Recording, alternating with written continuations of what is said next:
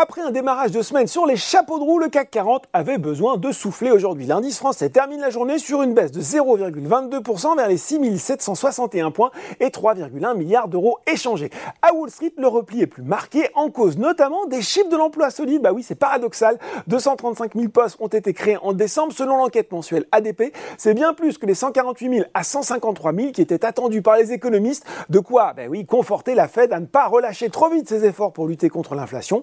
D'ailleurs, la publication des minutes de la réunion de décembre a montré euh, des inquiétudes parmi les membres du comité de politique monétaire sur, je cite, la perception erronée que pourraient avoir les marchés de l'engagement de la Banque centrale à lutter contre l'inflation. Résultat, à 17h45, le Dow Jones recule de 1,3% vers les 32 827 points tout comme le Nasdaq vers les 10 320 points. Si on regarde les valeurs en hausse à Paris, eh bien, les actions parapétrolières reprennent du poil de la bête avec le léger rebond du brut, à l'image de CGG ou Technip Energy, très attaqué en 2022. Solution 30 poursuit de son côté sa recovery, quatrième séance de progression et un gain tout de même hein, de plus de 20% depuis le début de l'année. C'est une séance qui sent bon aussi pour Interparfum, elle est facile. Euh, le concepteur de parfum sous licence qui a relevé pour la cinquième fois ses objectifs 2022 étable désormais sur un chiffre d'affaires compris entre 705 et 710 millions d'euros en progression de plus de 25% par rapport à 2021 contre une euh, précédente fourchette de 670 à 680 millions d'euros pour un consensus établi à 672 millions. La marge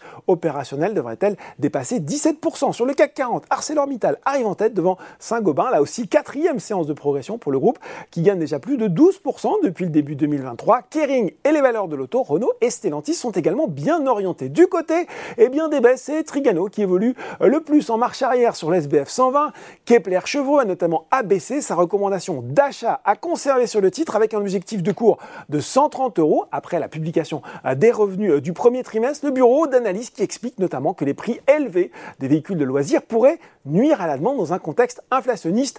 À noter tout de même que Odo maintient lui sa note de surperformance sur le titre avec un objectif de cours de 148 euros. Derrière FCS, Imagotag reste sous pression et puis sur le CAC 47, Eurofin Scientifique et Lanterne Rouge devant Carrefour et Sanofi, le groupe de pharmacie euh, qui est pénalisé malgré un conseil maintenu à achat par Jeffries. Mais oui, voilà, Jeffries est par ailleurs un peu moins positif sur les perspectives du secteur en Europe. Voilà, c'est tout pour ce soir. En attendant, n'oublie pas tout le reste de l'actu éco et finance est sur Boursorama.